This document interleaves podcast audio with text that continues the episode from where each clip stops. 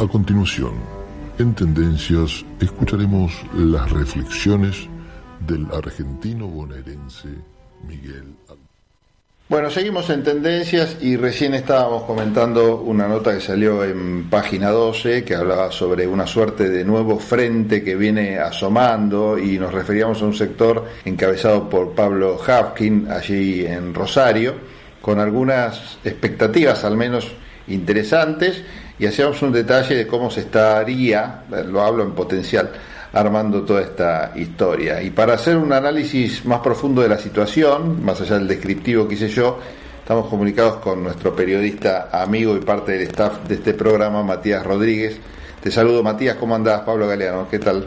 Hola Pablo, ¿cómo estás? Muy bien, por suerte. Bueno, con ganas de escucharte. Vos leíste y escuchaste recién lo que comentábamos sobre este sector de Hafkin, que bueno, que va a ser protagonista seguramente en estos próximos comicios que ya están a la vuelta de la esquina. Sí, hay un crecimiento este, interesante de estas expresiones. Sabemos que también en la provincia de Buenos Aires apareció Randazo. Sí. Está buscando también profundizar alguna tercera opción. Lo de Hapkin es muy interesante porque hubo un corrimiento del Frente Progresista a partir de la lamentable eh, muerte de Lilchi, ¿no? Sí. Ahí hubo como un se desencadenó una diáspora que generó que eh, sectores internos, por ejemplo, de radicalismo, conducidos por, por Puyaro, el ex ministro de Seguridad de Santa Fe, buscaran acuerdos para ampliar eh, Juntos por el Cambio en Santa Fe. Esto también generó algunas este, interpretaciones y nuevos nuevos roles dentro del Frente Progresista, lo que fue o lo que todavía es el Frente Progresista, ¿no? Algunos se fueron para un lado y otros para otro, ¿no? ¿Y por qué todo este este movimiento podría generar lo que dice la nota, este una suerte de nuevo, nuevo frente que estaría asomando? Sí, creo que hay una resistencia, sectores, eh, algunos radicales, el partido de Hapkin, creo, eh, que incluso está conversando con, con Justiniani, ¿no? que se fue del Frente Progresista hace un tiempo. Me parece que el corrimiento de algunos sectores hacia el centro hace que en Santa Fe y en Rosario, que estas expresiones tienen mucho más peso, estén buscando otros espacios y mantener el espíritu del Frente Progresista eh, del centro de la izquierda, ¿no? Eso posibilita nuevas conversaciones. Me parece que la experiencia de Hapkin a pesar de la pandemia, es muy interesante. Es, si bien tiene una vasta trayectoria de militancia, es una cara nueva para la política, para la mayoría de la gente. Está haciendo una gestión decorosa en Rosario, que es una ciudad con mucha intensidad, ¿no? En crecimiento, con problemas estructurales como el narcotráfico y demás, pero me parece que está haciendo un rol muy interesante y tiene eh, perspectivas nacionales, ¿no? Esto que antes Lichi conducía junto con Bonfatti ahora se transforma en varios este, circuitos de conversaciones. Eso me parece que es lo más interesante porque a pesar de que estamos en una situación de bifrentismo a nivel nacional, estas expresiones lo que hacen es enriquecer el debate y profundizar algunas discusiones que en los fanatismos de Juntos por el Cambio o de los sectores del gobierno se pierden. Yo decía recién, sin temor a equivocarme, que las elecciones están a la vuelta de la esquina. Esta expresión de una suerte de nuevo frente o de una postura alternativa a la grieta, ¿vos crees que hay tiempo para que tome alguna dimensión nacional o se va a circunscribir, en caso de ser exitosa, al distrito santafesino?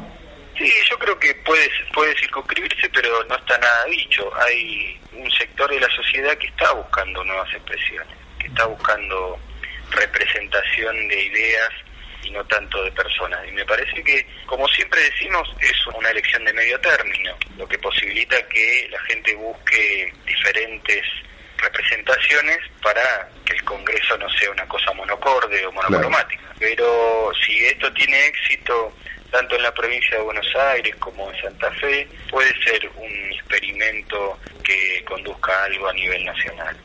Va a ser resultado de, la cantidad de votos que tenga, ¿no? Claro. Y siempre hay sectores que están buscando este tercer, tercer espacio. Yo lo veo cada vez con más dificultades, pero bueno, el agotamiento de esta cosa tan blanco-negro que hay puede posibilitar salidas como esta, que además tienen el carácter de que, por ejemplo, Pablo Hapkin ha, creado un partido nuevo que si bien está representado por él, la gestación de partidos este, nuevos provinciales o incluso nacionales que responden al cansancio que tiene eh, mucha dirigencia política de esta cosa de o estás con el gobierno o estás con la oposición y no hay no hay debate, bueno, posibilita la creación de estos frentes. Incluso con algunos sectores del radicalismo este, o del socialismo que siguen sosteniendo esta posición que busca respaldo a nivel nacional. Eso eh, eso sería lo más complejo, ¿no? Claro. Que arriesgue a intentar en dos años una expresión de tercera vía. Ya sabemos que La Baña, por ejemplo, eh, fracasó en ese intento. Sí, cuando vos mencionaste al comienzo de la charla el tema Randazo, que quiero aclarar que lo mencionaste como un ejemplo de ir por afuera de la grieta o lo mencionaste en función de alguna conversación con Hapkin. Me parece que no, ¿no? No, no, es por, es por ir. Él, él estuvo reunido con Fein, que es la presidenta, la nueva presidenta del socialismo, hace días, pero me parece que lo mencioné justamente por lo que vos decís, la búsqueda de ir por afuera de los dos grandes espacios que tienen la mayoría de la representación.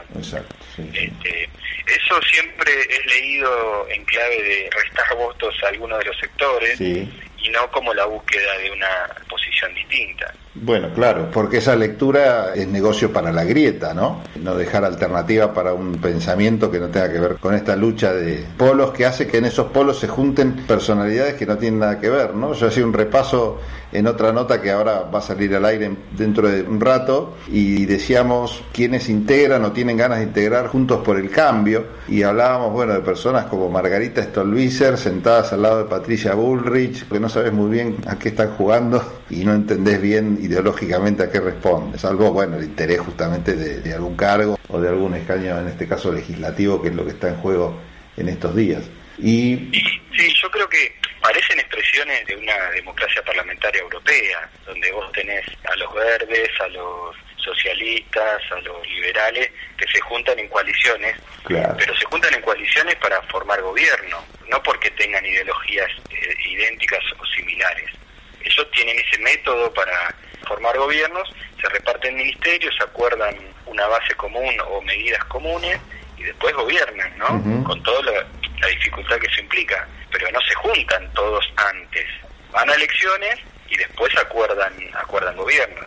Esto de juntar a Patricia Bullrich con Margarita Stolbizer no es claro para la sociedad, no por sus personalidades, sino por lo que representan imaginario colectivo de la sociedad.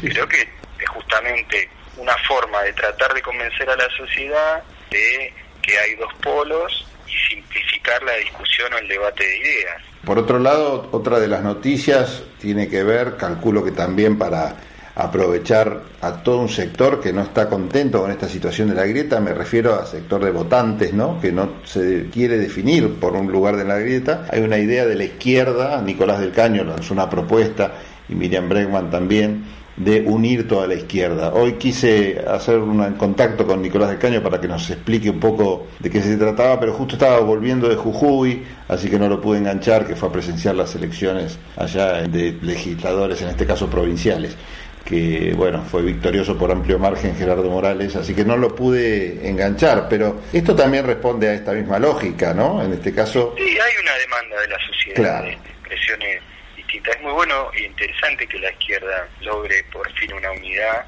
porque nunca está dicho nada en, un sistema democrático y ellos necesitan eso, el país necesita tener expresiones distintas generar un debate mucho más rico que el que estamos teniendo, que básicamente es de candidaturas.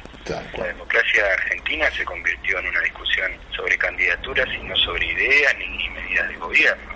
Y eso, primero, que es muy peligroso y segundo, que es muy penoso, porque necesitamos saber qué, qué quiere más allá de que Patricia Bullrich o Margarita Stolbizer se junten. El problema no es que se junten o no, sino qué hacen cuando gobiernan. ¿Cómo van a legislar? Si van a hacer lo mismo que hicieron durante los cuatro años que gobernó Juntos por el Cambio, bueno, que, le avisen a la sociedad, porque si no estamos en un problema. Y el gobierno también tiene sus inconvenientes con esto. No es solamente patrimonio de la oposición. También están empantanados. Por supuesto, el que gobierna tiene mucho menos margen para construir relato, ¿no? Porque tiene la responsabilidad de, cotidiana de gobernar. Pero me parece que ellos también tienen algunas confrontaciones internas que están siendo disimuladas por este carnaval de cañitas voladoras que tiene Juntos por el Cambio, ¿no? Sí, pero la realidad es que las disputas internas por candidaturas en la oposición no generan más que algunos papelones, ¿no? algunas incoherencias como las que estamos describiendo nosotros, pero cuando estas discusiones internas se trasladan al partido que está en el gobierno, bueno, nos afectan a todos, que es lo que vemos un poco en la gestión de Alberto. Sí, es cierto, es cierto, es cierto que esos problemas son mucho más dañinos. Claro. Pero bueno, en un país serio o en un sistema de partidos serio, esas discusiones tienen que darse puertas adentro. Eso es lo que también le falta a todas las expresiones.